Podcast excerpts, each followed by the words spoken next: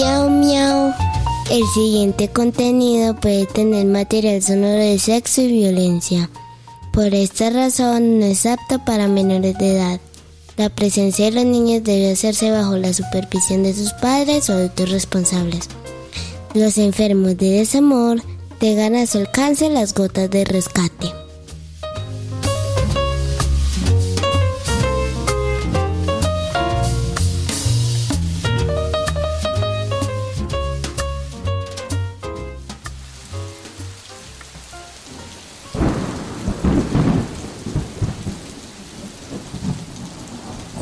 Activado su arma, pero junto con el amor, irremediablemente se asoma la tragedia sentimental.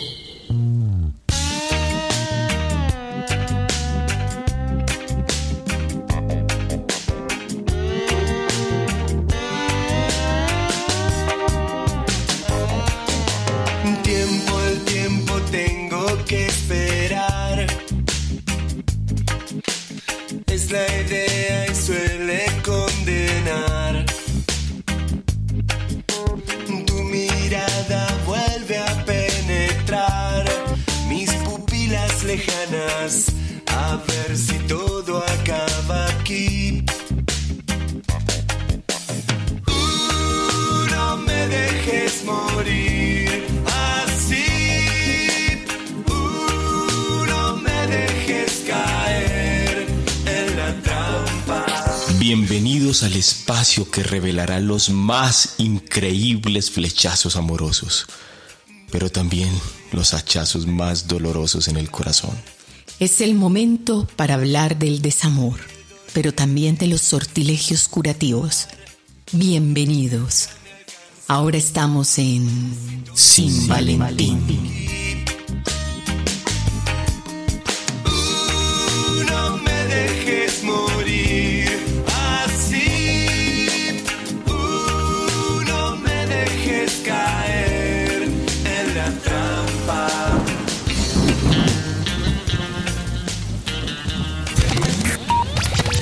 Buenos días, buenas tardes y buenas noches para la cama felina que nos escucha a través de este podcast. Soy Gustavo Galeano, Gus, amo el Reiki y leo el tarot. Recuerden que Sin Valentín es el programa más cursi de la radio en línea en Colombia. Siempre tenemos historias de flechazos y hachazos en el corazón, amor y desamor, pero siempre con una premisa en la que creemos fielmente. De amor nadie se muere, aunque a veces parezca. Este programa lo realizamos con el auspicio de Conescol Cloud, la nueva colombiana, el mejor servicio de hosting en donde tenemos alojada nuestra página gatuna. Recuerden mi Instagram, arroba marca gato, más fotos en donde siempre estoy publicando luces y poesía. Maullen en mi perfil. Escuchen bien esto. Una mujer que ha probado las mieles del amor. Te trae hoy una historia muy dulce y también las amarguras del rompimiento amoroso. Se ha ido esculpiendo a sí misma sin esconder las cicatrices ni las huellas del pasado. Se siente orgullosa de lo que fue y de lo que es. No ha sido fácil llegar hasta este lugar, pero va en el camino. Sueña, viaja, aprende y obviamente enseña. Hoy nos trae una de esas historias de Padre y Señor mío. Hoy en Sin Valentín, para abrir su corazón, Susana. Susana.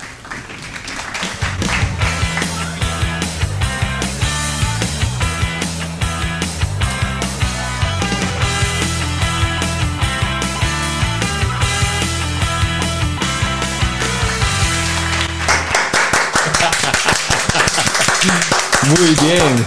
Ay, mira, esta es la primera vez que nos cambian un seudónimo en cuestión de cinco segundos. Pasamos de Susana, ahora sí, a Carolina. ¡Aplauso! qué, manera, qué manera de desprenderse de las cosas, Caro. ¿Cómo estás? Bienvenida. Mm, Muchas gracias. Estoy un poco nerviosa, pero emocionada. Contenta de contar mi historia. Y nosotros felices de que la contemos. Entonces, antes del flechazo, vamos a presentar a nuestra experta de hoy, que está aquí súper conectada para hablar con nosotros, darnos luces, para alimentarnos la mente, los oídos y el corazón. Una mujer increíble, de rizos mágicos y risas que hechizan. Sabe de la vida porque no se ha perdido de ella ni un minuto. Trabajadora social, bailarina, estilista, amante de los animales y de la música. Se considera una sobreviviente de los desamores. Dice tener un bello callo en el corazón.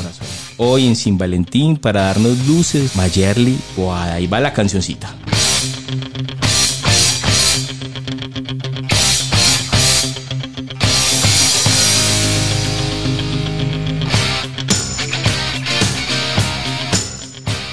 Mayerly, ¡Epa, muy bien, ¿cómo estás? Estaba muy contenta de estar acá en este espacio, haciendo memoria también a través de las historias ajenas, ¿cierto? Así reconocemos las nuestras también. Entonces, muy contenta y de conocer esta historia, ver cómo es que es capaz de ver la luz al final del, del túnel.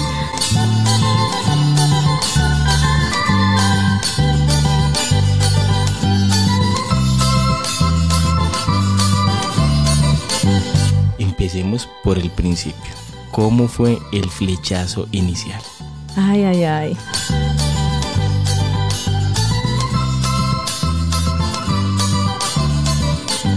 Bueno, resulta que desde la adolescencia a mi casa iba un primo. Ay, Dios mío. Porque él vivía en una finca y entonces él estaba enfermito y tenía que venir a Medellín a unos controles y a visitar al médico. Y entonces pues nos hicimos muy buenos amigos. Yo tenía 15 años y él 16. Muy parejitos. Muy parejitos. Ahijado de mi mamá y de mi papá. Súper relacionados. Todo quedaba en familia. Sí, pues. sí, todo en familia. Y entonces yo tenía un novio en Medellín, específicamente en Bello. y yo peleé con él. Y de despecho me fui para la finca donde vivía mi primo. Y donde estaba el trapiche, pero no adelantemos nada. No, no adelante, lo emocionante, listo.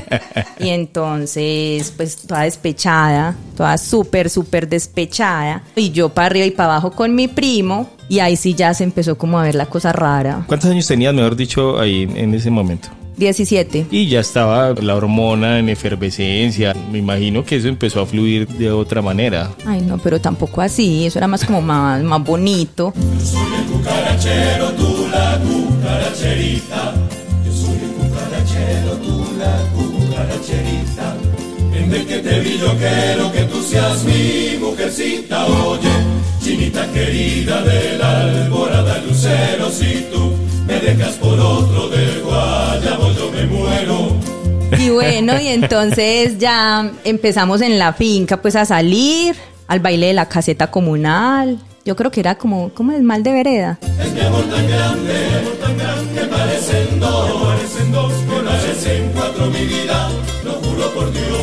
Un mal de vereda, ese es Exacto. el clásico mal de vereda. Entonces yo ya me empecé a sentir rara y me empecé a asustar. Y como rara. Porque como me estaba gustando mi primo. No, eso no se podía. Entonces él también se empezó a sentir raro y se empezó como a alejar. Y precisamente un día me levanté cuando él no estaba, dice que había madrugado a montar bicicleta. Y después me confesó que él salió a montar bicicleta porque sabía que lo nuestro era imposible, entonces que prefería alejarse de mí. Entonces yo le dije, no, venga, hablemos. En el trapiche.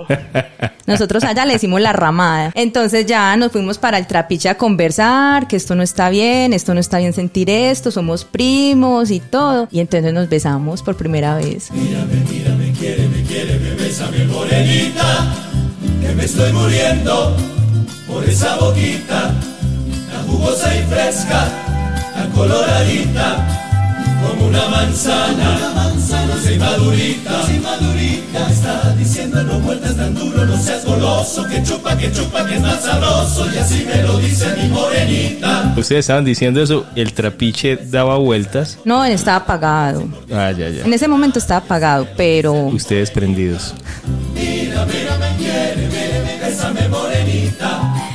más o menos. Y entonces ya Vení, pero después... solo fue, solo fue un beso. Sí, solo fue un beso. O como en el título de este capítulo hubo. No, el cuchi cuchi cuchi se demoró mucho. Entonces ya ahí nos empezamos, pero eso todo era como al escondido porque éramos primos, nadie se podía dar cuenta. Entonces se acabaron las vacaciones, yo tenía que volver a Medellín. Y te, te viniste sufriendo, pues supongo. No, porque yo volví con mi novio de Medellín. Ah, ya, ya, ya, ya. Yo pensé que eso iba a ser pasajero, pues que iba a ser un mal de vereda, Mal. pero resulta que él se vino para Medellín, imagínense, a buscarme. Y ahí empezó que entonces yo me iba para la casa de él y toda la cosa. pero a visitar, o sea, yo iba a visitar la familia, pero en realidad era... Yo me iba a dar picos con él. Ay. Bajando de la montaña se oye de noche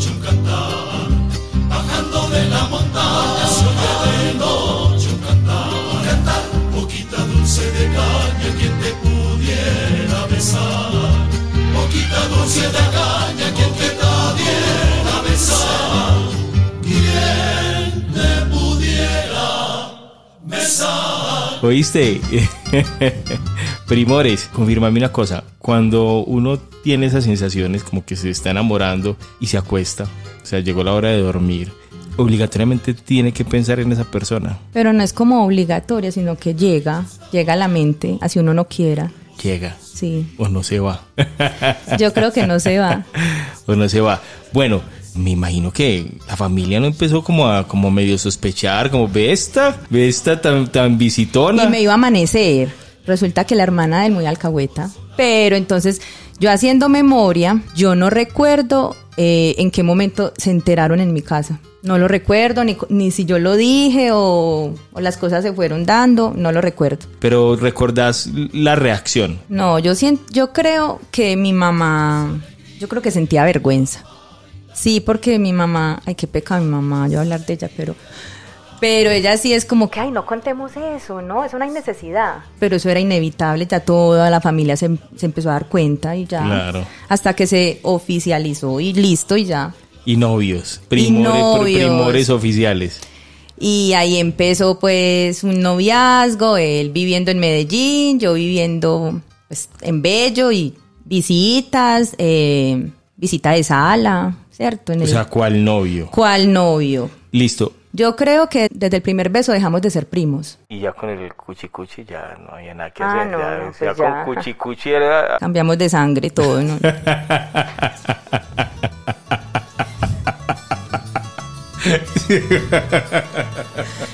y no, y ahí fue. Sí, sí. ¿Qué estás pensando? En el cuchi cuchi. ¿Cuándo será ese cuándo? Esa dichosa mañana que nos lleven a juntitos el desayuno a la cama y que bien arrunchaditos acariciando tu cara nos coge el sueño teniendo tu tibio beso de almohada bien arrunchaditos y cara con cara cual dos angelitos llenita del alma nos demos besitos ay por la mañana la medianoche ya a la madrugada. Eh, me supongo que es uno de esos noviazgos eh, llenos de, de detalles, credenciales. Sí, Recuerdo yo- bastante. De guardar el empaque de la chocolatina. Yo soy de la época de las credenciales, de las esquelas, de... Tengo hasta cajitas de chicle guardadas. ¿Usted lo puede creer? cajitas de chicle eh, Adams que comías con él. Sí. Cuando eso no se partían por la mitad, no. Ya sabía que abrirlos en un extremo. Y, te- Y- y te- y tenías, me imagino que las credenciales esas que son en letra pegada y pareja en la playa. Ay, no, no, pareja. gracias a Dios tenía buen gusto y no me daba de esas. A las de Siggy, te da las de Siggy. Las de Jordano. Pero otra cosa es que eh, él muy amante de la naturaleza, entonces me daba florecitas, hojitas, rocas, muchas que las, muchas las tengo, hojas, las tengo pues obviamente secas ya. Como nuestra relación. Marchitas. Muy bien. Ay, qué pesar. Pero, pero sí, eran detalles muy, muy sencillos, pero muy significativos. Muy bien, empezó a evolucionar el noviazgo, eran unos, unos adolescentes, unos jóvenes. Unos jóvenes. Unos jóvenes, empezó a evolucionar y hacia dónde llegó, o hacia dónde iban caminando esa pareja. Pues yo no sé si hiciéramos que tóxicos, pero en ese tiempo no existía la palabra tóxico. Esa es nueva, Es muy nuevo. ¿cierto? Eh, La palabra, porque la función desde siempre. Pero entonces sí, peleábamos mucho, qué pereza. Cuando volvíamos pasábamos muy rico, iba por mí al trabajo. ¿Cómo te Yo conquistaba? era universitaria y me daba plata. Ah, no, eso es un detalle. eso Para los un- pasajes tan sí, lindos, Claro, sí. claro, claro, claro. Penny, antes de que nos digas más detalles y esas estrategias de conquista de- del primo, ¿cómo es físicamente? ¿Cómo era, por lo menos en aquel entonces, físicamente? No, él no ha cambiado. ¿Cómo es? Alto, delgado, barbado, morenito. Bueno, ahora sí, ¿cuáles eran como las estrategias esas tan tremendas que él usaba para conquistarte? Fuera de los detalles sencillos como regalar una roca, regalar una flor, él escribía. Bueno, todavía escribe, pero ya no para mí. Él me escribía versos muy sencillos, pero todavía los conservo y muy bonitos. Una vez me escribió, La noche jamás sabrá que en tus ojos perdida está. Cuando te miro Carolina, no sabes ese juego de abrazos que mi mente se imagina. Ah, Ay, esos versos muy bonitos. sí, total, total. Él te, él te tenía enganchada, flechada. Sí. ¿Qué soñabas vos con él? ¿Qué pasara con él? ¿A, a dónde te proyectabas cuando te escribía esto? ¿Lo leías? ¿A, a dónde te imaginabas que iba a llegar la relación? Pues es que ya llevamos muchos años de novio. Eso pasó. Es que ese, ese flechazo es largo. ¿Cuánto tiempo duraron de novios, pues? Ay, no, es que me da pena decir. ¿Cuánto? 14, años. 14 años, es que es mucho tiempo. Y entonces, ¿cuándo empezó? Bueno, saltémonos, o sea, los, No, saltémonos porque si no, no. saltémonos los primeros 13 Me años. vuelve a caer el internet. saltémonos, no, mentiras, Caro. Eh, ¿Cuándo empezó eso a cambiar? Las, las expectativas. Cuando yo pienso que, o sea, después de 14 años yo ya estaba en edad de merecer, no, pues ya suficiente y De yo merecer, le... pues, otro, otro asunto, otro estado, pues, de la relación, Sí, o sea, como que ya eso para dónde va, pues años para toda la vida, eh, novios para toda la vida, no. Entonces, una vez él estaba en la finca porque él iba, venía. Por teléfono yo le dije, o nos casamos o terminamos. Ay, ay, ay, el ultimátum. Así fue. ¿Y el que te respondió? A mí me- No, él dijo, ah, bueno. Ah, bueno.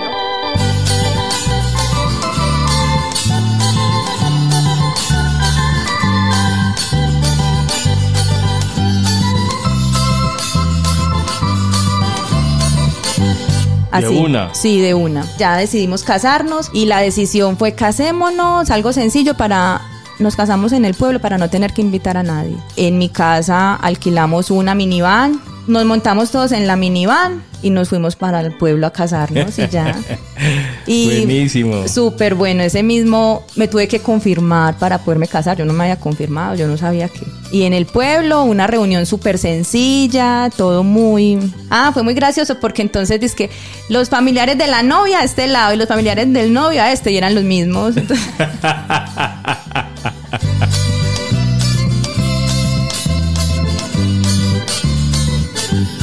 Emocionalmente fue muy bonito porque fue muy sencillo, pero sobre todo esa decisión de hacer el, el matrimonio así, la ceremonia y todo fue por él, porque él no es pues de eventos sociales, entonces yo pensando en que él estuviera tranquilo y lo disfrutara, lo decidimos hacer así, entonces lo disfruté mucho. Digamos que ese fue el momento culmen del flechazo o hay otro o hay, o hay No, más? yo creo que ese fue el momento en que yo me sentía más enamorada, en serio. Después de tanto tiempo, como que, qué bonito esto.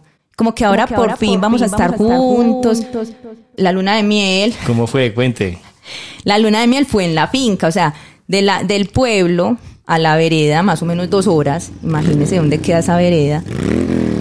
Él tenía una moto y no, entonces vámonos para la finca y entonces eh, en estos días mi hermana me dijo, Caro, esa tristeza que nosotros montarnos en ese, en esa minivan y usted en la moto con, y habíamos comprado unas ollitas, unas ollitas en el pueblo, el fogón, y yo era tan feliz, ¿cierto? Y yo era tan feliz. O sea, de aquí, desde este momento se vienen cosas grandísimas. Pues yo me imaginaba, no, ya vamos a vivir juntos, vamos a tener hijos, vamos a conseguir plata, ¿cierto?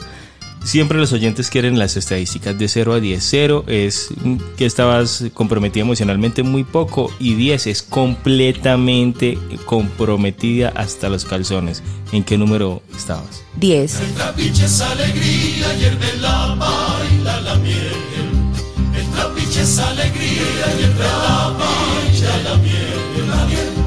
Quien besar pudiera un día tu boquita de clavel.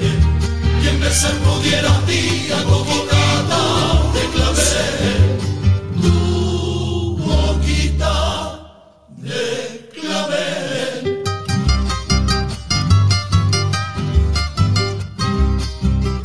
Maye, ¿cómo estás? No, aquí en esta primera etapa del flechazo, aquí también viendo cómo ese, ese amor adolescente es un amor clandestino, la tentación de lo prohibido, esa idea además de, del coraje para desafiar la familia y llegar a esa, a esa etapa de querer trascender, que es el matrimonio el ritual, la ilusión, la decisión. Ve uno aquí que empieza como, vamos a ver qué sigue en la historia, ¿cierto?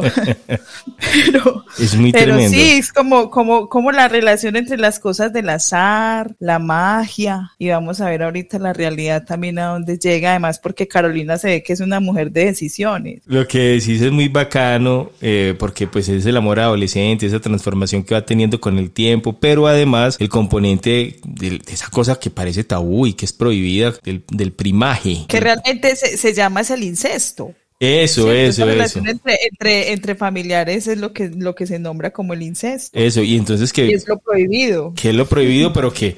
Pero el amor, el amor es así, entre primos pasa, pues pasa y, pa, y pasa porque pasa. Entonces es una... La intensidad seguramente con la que se vive tiene que tener un componente adicional. Y ser capaces de trascender eso, porque yo también por ahí tuve mi primo. Tu tuviste tu primo. Pero eso lo dejamos quieto, el primo. Bueno, bueno, aquí la historia es la de Caro. Pero hubo, hubo trapiche Pero... o no hubo trapiche. muy bien, muy bien. Mayer, muchas gracias. Muy bien, vamos Maye, Caro y todos nuestros oyentes al hachazo. Al hachazo. Lloran, lloran los guaduales, también tienen alma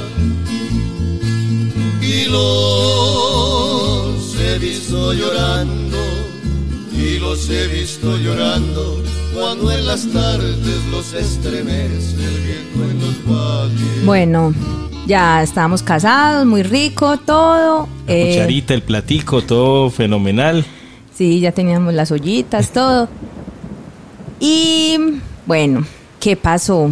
Nosotros después de dos años de casado, un año y medio, decidimos tener un bebé y no vamos a negar que yo, pues yo tenía mucho miedo de cómo me iban a hacer, ¿cierto? Porque como está la, que eh, no, que me salía con cola de, de marrano y todo, pero no, entonces planeamos el bebé, fue un embarazo muy bonito, muy aliviado, todo, eso sí, las ecografías en 3D, ¿cuántos dedos tiene? Sí, sí, sí, vos estaba realmente preocupada por eso. Mucho, bastante. Uh -huh. Entonces, listo, tuve, tuve a mi hijo, tres años, todo muy bien, perfecto. El niño tenía ya tres años y ahí fue cuando empezó lo feo. Eso, esperemos, espera, yo te pregunto algo. Antes de eso, el matrimonio, él seguía siendo el mismo romántico, el que te escribía versos, el que te, el que, o, o eso se empezó a perder. No, eso se empezó a perder. Yo no sé qué, qué pasó. Yo no sé si voy a sonar egoísta o no sé cómo voy a sonar, pero yo siento que fui desplazada por, por mi hijo. Pues en, como por el, el amor de él, eh, se volcó en, en, el, en el niño. O sea, justo hasta, hasta el, el, nacimiento del niño fue que él se comportó como se había venido comportando, que era ese, ese romántico, empernido, enamorado, loco sí, por vos. Sí. Y ya después, cuando el niño ya, como te digo, tres años y medio, eso no, él empezó indiferente, indiferente, él tenía que ir a la finca, volver, pues imagínense, nos veíamos cada 15 días y yo era feliz porque iba a venir, pero cuando venía no me da ni un pico. El pico del dulzor del trapiche se perdió, ¿cierto? Totalmente. El trapiche está muriendo, el humo se ve subir, las penas que estoy sintiendo, ¿quién las pudiera decir? El trapiche muele y muele, caña y vuelve a empezar. Cuando el alma duele y duele, ¿quién la podrá consolar?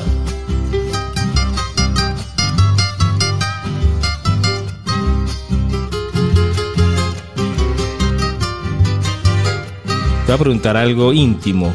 Eh, antes, antes, ¿cómo era el, la fogosidad de este hombre? ¿Cómo, era su, ¿Cómo podrías vos cualificar la experiencia erótica con este, con este personaje? Pues yo no sé bien, yo pasaba muy rico. No, era muy bonito, sí. porque es que sinceramente, eh, pues había mucho amor, entonces yo creo que, que eso era como lo que le daba el toque pasional, la verdad. Listo, y después cuando acontece lo del embarazo, lo del hijo y que vos empezás a notar que eso cambia, eso cambia también, la parte sexual cambió entre ustedes. Sí, es que pues cuando yo digo que no me ha dado ni un pico, es que ni un pico. Entonces yo, pues yo le decía, yo le decía, hey, ¿qué pasa? ¿Por qué? Entonces él me decía, no, pues es que yo no voy a hacer cosas que no me nacen. Imagínate, horrible. No, a la esposa, tenaz. Entonces ya también salió con otra historia, que es así, ¿Es así? Fue horrible para mí. No vamos a esa todavía.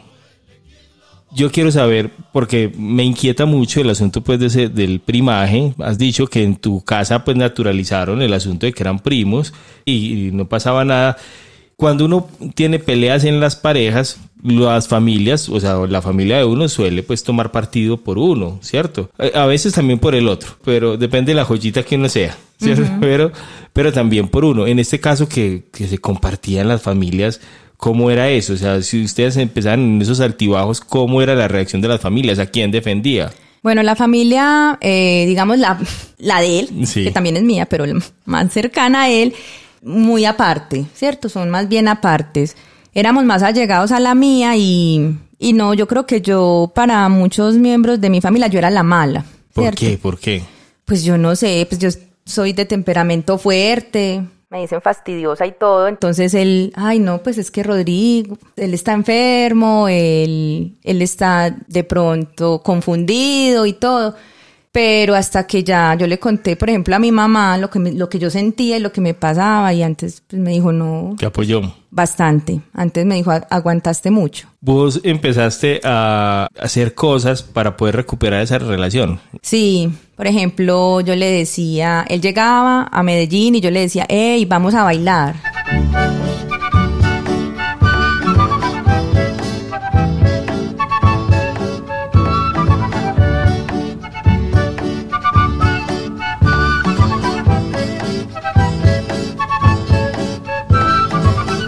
Entonces él me decía, eh, yo no vengo a Medellín a bailar, sino a ver a mi hijo, no tiene sentido irme a bailar contigo.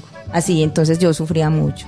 Yo estaba, pues, yo no sé, yo me sentía como, yo- como que despreciada. Despreciada. ¿Cuánto tiempo había pasado entre el trapiche y este momento? 17, 18 años. Y vos en esos 17, 18 años, ahorita que calificaste eh, el amor, la intensidad que estaba en 10, en este momento, en el punto de la historia en que vamos, ¿en qué número podría estar? En 5. Porque yo guardaba la esperanza, pues, de que eso era pasajero, que eso se iba a arreglar.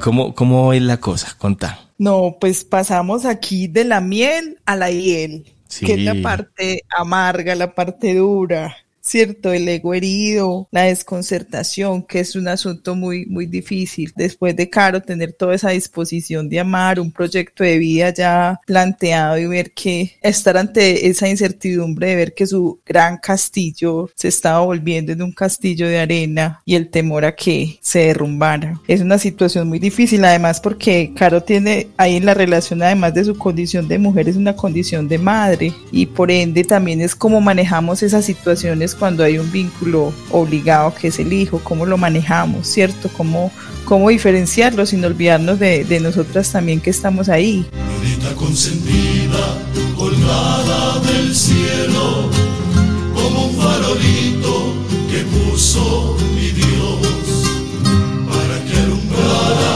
las noches calladas de este pueblo viejo de mi corazón. Muy bien, la última parte del hachazo. Caro, entonces. Yo seguía muy confundida, triste, aburrida, no sabía qué pasaba. Entonces yo le dije, pues, hey, ¿qué pasa? ¿Qué vamos a hacer? Y entonces me dijo, Ay, ay, ay. me dijo, Caro, más que una esposa, quiero una amiga. Quiero una amiga. Ya, pues terminó, conmigo, no. Y ya, ahí a partir de ese momento yo me di cuenta pues que ahí ya como que no había nada. Fue muy doloroso. Muy doloroso. Es muy tremendo. Sí, bastante. porque vos venías intentando recuperar, Sí. ¿cierto? querías salir con él, compartir tiempo con él, pero era imposible. Y él te da esta estocada en la que te dice que te quieres de amiga. Sí, pero como que no se quería alejar del todo, él quería seguir ahí, pero pues como sin cumplir sus funciones de esposo. En- entonces, sin cuchicuchi. Sin cuchi cuchi, sí señora. Entonces, no, pues sí, fue muy doloroso, y entonces yo ahí toda confundida y entonces, ¿Y vos llegaste a sospechar o bueno, será que tiene otra o qué? ¿Vos- claro, pues yo pensaba, pero ¿cómo? O sea, ¿No te fuiste para allá, para el trapiche a mirar? no, no, yo no, pues como me deja a mí, pues como se enamora de mí, ¿no? Increíble. Vos a la distancia, ¿qué pensás? A la distancia, pues en el tiempo y la distancia, ¿qué pensás que pudo acontecer en el corazón de ese primo para que no te quisiera como vos querías? No, es que él, eso no, pues no lo he dicho como en el transcurso de la historia, pero él, él tiene, pues como ciertas, ciertas confusiones con la vida y, y todo, pues digamos que ha estado enfermo la mayor parte de su vida, entonces yo pienso que eso le ha afectado bastante. Y que fue una de las razones para que no estuviera más ahí- allí. Sí, y de todas maneras la enfermedad de él eh, afectó muchísimo la relación. Bajando de la montaña se oye de noche un cantar. Bajando de la montaña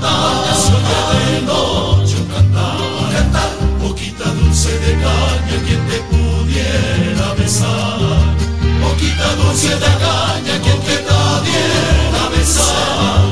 Quien te pudiera besar. Bueno, ¿y con el niño qué pasó? Él siguió pues el 100% de su Siguió función. y sigue y muy buen papá y pues no, nunca, y no se afectó como la, la relación con el niño para nada. narrarnos mm, en una imagen, un episodio, una escena, un momento, ese, esa sensación tuya de dolor, de estar rota, de estar sufriendo. ¿Cómo fue? O mejor dicho, si pudieras narrarnos el dolor profundo de este hachazo, ¿cómo sería? Yo pienso que fue cuando, cuando, como él venía cada 8, cada 15 días a visitarnos, entonces, eh, pues yo cuando estábamos bien, yo era muy feliz porque él venía, obviamente. Entonces ahora saber que venía, pero no venía para donde mí, sino que venía para donde el niño, era muy, muy doloroso. ¿Hasta dónde te condujo eso? Eh, digamos físicamente, emocionalmente, familiar, en lo social, ¿hacia- ¿hacia dónde te condujo esta rotura? No, yo creo que yo me sentía como, como confundida, como una aburrición, como perdida, como y entonces. Y más gracioso, pues yo pensaba en el qué van a decir, ¿cierto? En el que, ay, qué van a pensar, y entonces, pues, ¿para qué se casaron? Eh, duraron más de novios que de esposos, y yo, ay, para decir que me voy a separar. Yo pensaba tanto en eso, bastante. ¿Y tu familia, a propósito, qué decía? No, las pero muy familias, las respetuosos. familias. Pues muy respetuosos, no. Pues ahí como que la que más sabía era mi mamá, pues, hasta que ya, yo ya dije que, pues que ya, que eso se había terminado. ¿Cuál fue el momento en que ya no volviste a ver? O sea, como eh, nos estás contando que la relación se fue deteriorando y que él empezó a no cumplir sus funciones de esposo. ¿Cuál fue el momento en que la tijera cortó por fin ese, ese, esa presencia? Por lo menos como vos la imaginabas. Cuando ya dijiste, aquí ya no hay más, marica, aquí ya, aquí no hay más. No, cuando yo le dije que nos divorciáramos, ya, o sea, yo, es más, yo le dije, hey, parce, no, entonces, o sea, divorciémonos y aquí no hay nada. La respuesta de él fue, es que para mí es lo mismo estar casado que divorciado. El trapiche está moliendo, el humo se ve subir. Las penas que estoy sintiendo, quien las pudiera decir. El trapiche muele y muele, la caña vuelve a empezar.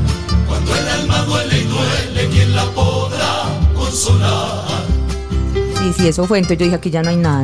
En ese proceso, vos eh, conseguiste otro trabajo, conociste a alguien, ¿cómo fue eso?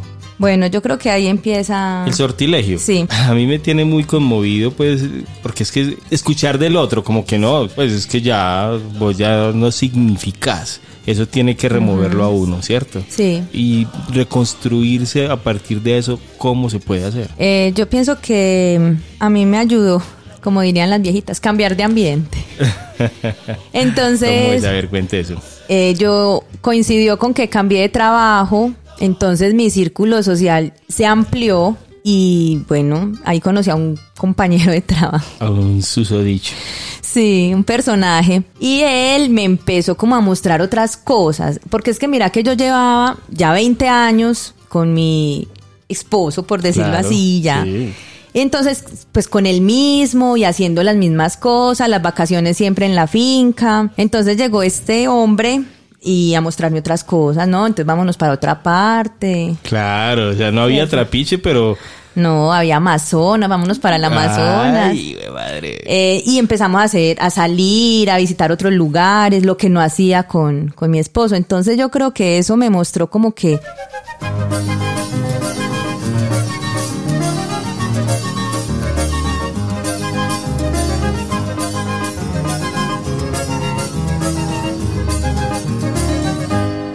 Ey, ya de pronto ya se terminó, ya terminó esa etapa y A veces uno piensa que un clavo, eh, la típica frase, ¿cierto? Un clavo saca otro clavo y entonces que solo es eso, como que el, el- el otro llega y llena una, un hueco, una presencia, ¿cierto? Ese hueco es literal y metafórico y que solo es eso, pero no, hay un despertar. El otro te posibilita ver el mundo de otras formas. ¿Cuáles fueron esas grandes formas que vos pudiste ver? Como, "Jue madre, esto no lo había visto con aquel, no hay, no hay trapiche que me lleve a esto.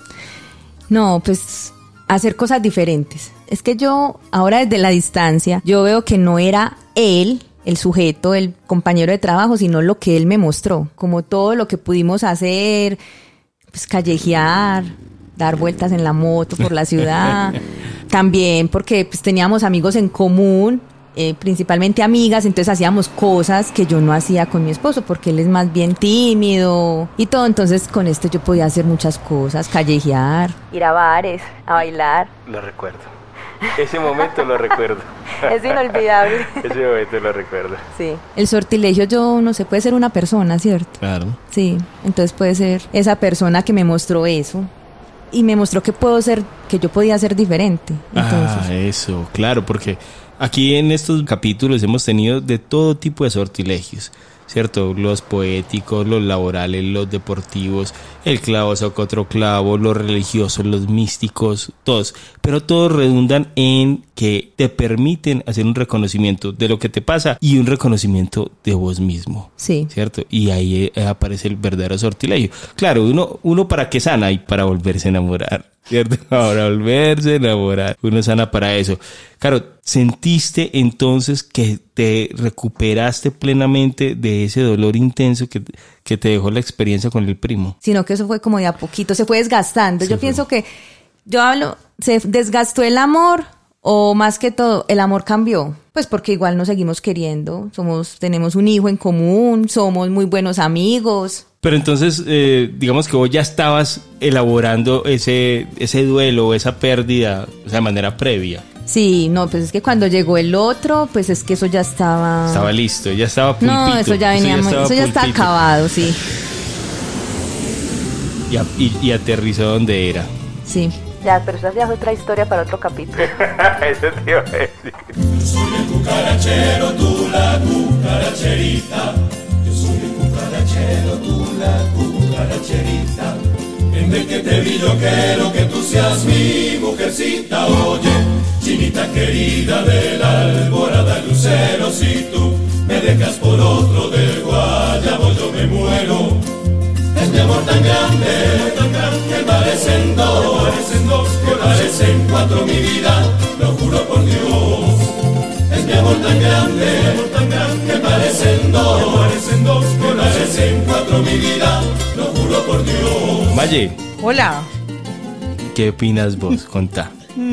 Yo creo que de todas maneras, eh, lo que decía Carolina, ella identificó que eso, o sea, ya se venía cocinando la despedida, ¿cierto? A veces uno piensa que es que el otro me, me decepciona y mentiras, que es que lo que nosotros vamos haciendo es maquillando y adornando la realidad para no ver lo que realmente es, ¿cierto? Y, y bueno, y cuando llega, llega. y, de la necesidad de una explicación de qué fue lo que pasó, pero en el fondo también sabemos que tenemos una explicación y hay una necesidad de verdad. Y como dice el dicho por ahí, la necesidad, eh, la verdad nos hace libres, pero antes de hacernos libres nos hace enojar, nos hace llorar, nos hace patalear. Es cierto. cierto, pero es necesario. Y yo creo que Carolina se, se enfrenta también a, una, a un asunto y es, y es la aceptación y también el, el respeto por, la, por lo que el otro decidió. Y eso también tiene que ver con... Que no es fácil, pues, que no es fácil aceptar que el otro es un acto de amor también, ¿cierto? Es un acto de amor respetar lo que, lo que el otro también decide y es un acto también de amor propio, que yo creo que eso fue lo que, lo que Carolina también, a lo que acudió ella, de todas maneras, ante el ego herido, se puso el escudo del orgullo. Y yo creo que el amor propio es lo que le permite también como darse la, la posibilidad de, de, la oportunidad de, de otra cosa, de, de, vivir otras cosas. Y yo creo que, que la vida también nos va poniendo, eh, nos dando la, la, la, oportunidad y la posibilidad del desquite.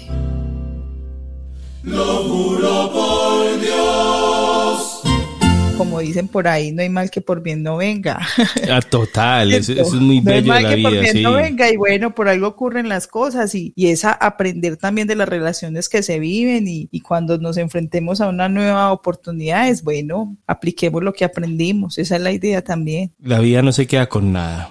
¿Cómo es que dice mi tía? Al que le van a, al que le van a dar le guardan. Al que le van a dar le guardan. Solo que para llegar al guardado hay que trasegar y hay que pasar por un, un, camino a veces muy doloroso. Y si se trata del amor, del desprendimiento muy intenso, muy intenso yo siempre sostengo, el amor es una fuerza, se tiene o no se tiene, ¿cierto? Y que se mantenga durante el tiempo, que rompa todas esas barreras, a mí me impresiona y me conmueve muchísimo la manera en dos cosas. Una, como el hombre dice, no estoy, así, de simple, que hoy, si vos lo dijiste ahora, si tomamos distancia, lo vemos como incluso con sensatez y honestidad, no estoy, ya no estoy. Y luego vos cómo podés cumplir el sortilegio cuando uno piensa que, que 18 años que una persona ya le marcaron su vida y que su vida ya prácticamente terminó allí, pues ay, si apenas se casaron.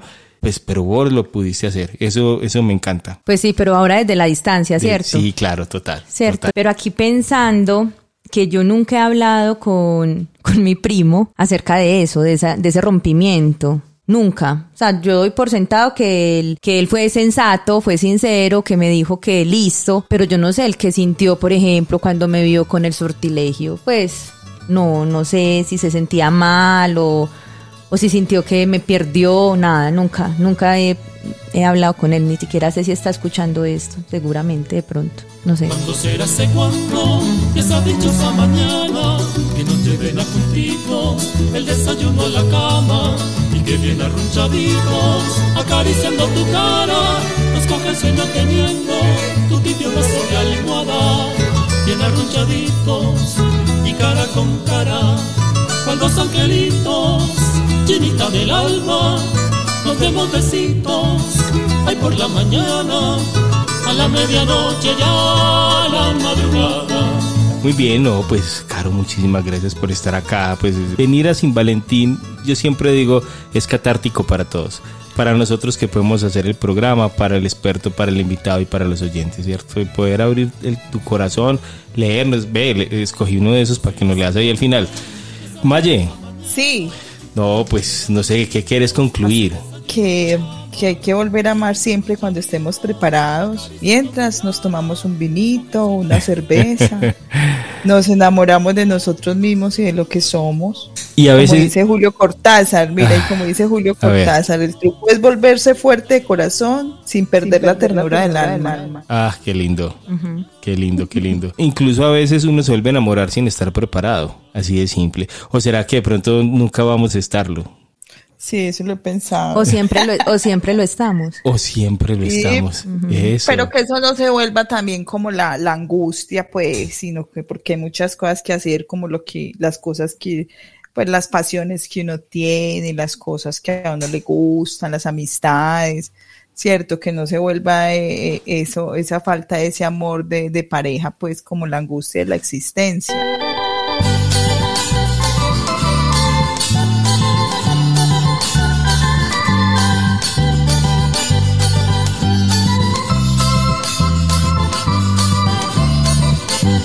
Valle, muchas gracias por estar con nosotros. Sí, muchas gracias. Interesante. Oh, pero no. Otra visión.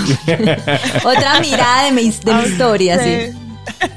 Muy bien, muy por bien. invitarme, qué rico, pasamos muy bueno. Qué bueno que estuviste acá, es. que nos, que nos reencontramos y bueno, pues imagínate tantos, tantos años y, y que podamos volver a conversar, me parece fantástico. Entonces se- seguimos hablando. Muchísimas Claro gracias sí. por estar. Muchas gracias a ti, a ustedes. Bueno, un abrazo. Caro, ahora sí, muchas gracias. No, a ustedes por la invitación. Esto suena pues como a, a programa de televisión. Gracias a ustedes. Y muy interesante volver a contar una historia que se ha contado tantas veces. Qué bueno reconstruir, hacer memoria. Sí, bastante. Cierto, la memoria sana. Y sabes con qué quedo, como que, que tengo una deuda con mi primo. O sea, yo siento que debo hablar con él. De saber qué pasó. ¿Qué pasó con en ese momento? Que ¿Por qué pasó? ¿Cómo se sintió en ese momento?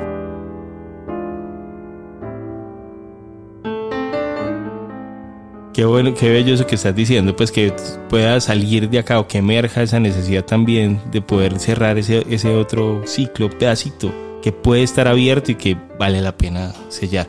Hacer memoria sana, Sí, bastante. se los juro. Bueno, estos son poemas de del flechazo, ¿cierto? De la época del flechazo.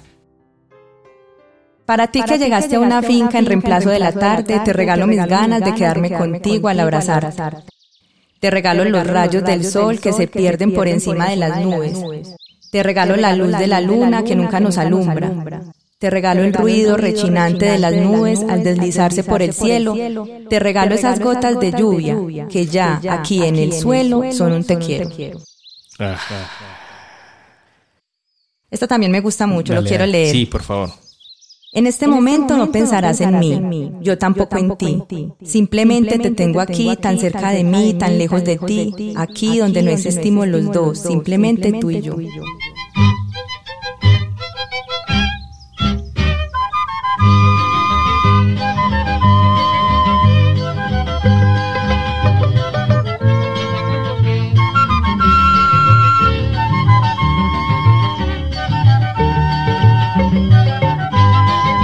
Caro, muchas gracias. Gracias a todos los oyentes. Estamos en Sin Valentín. Muchas gracias a todos por estar conectados.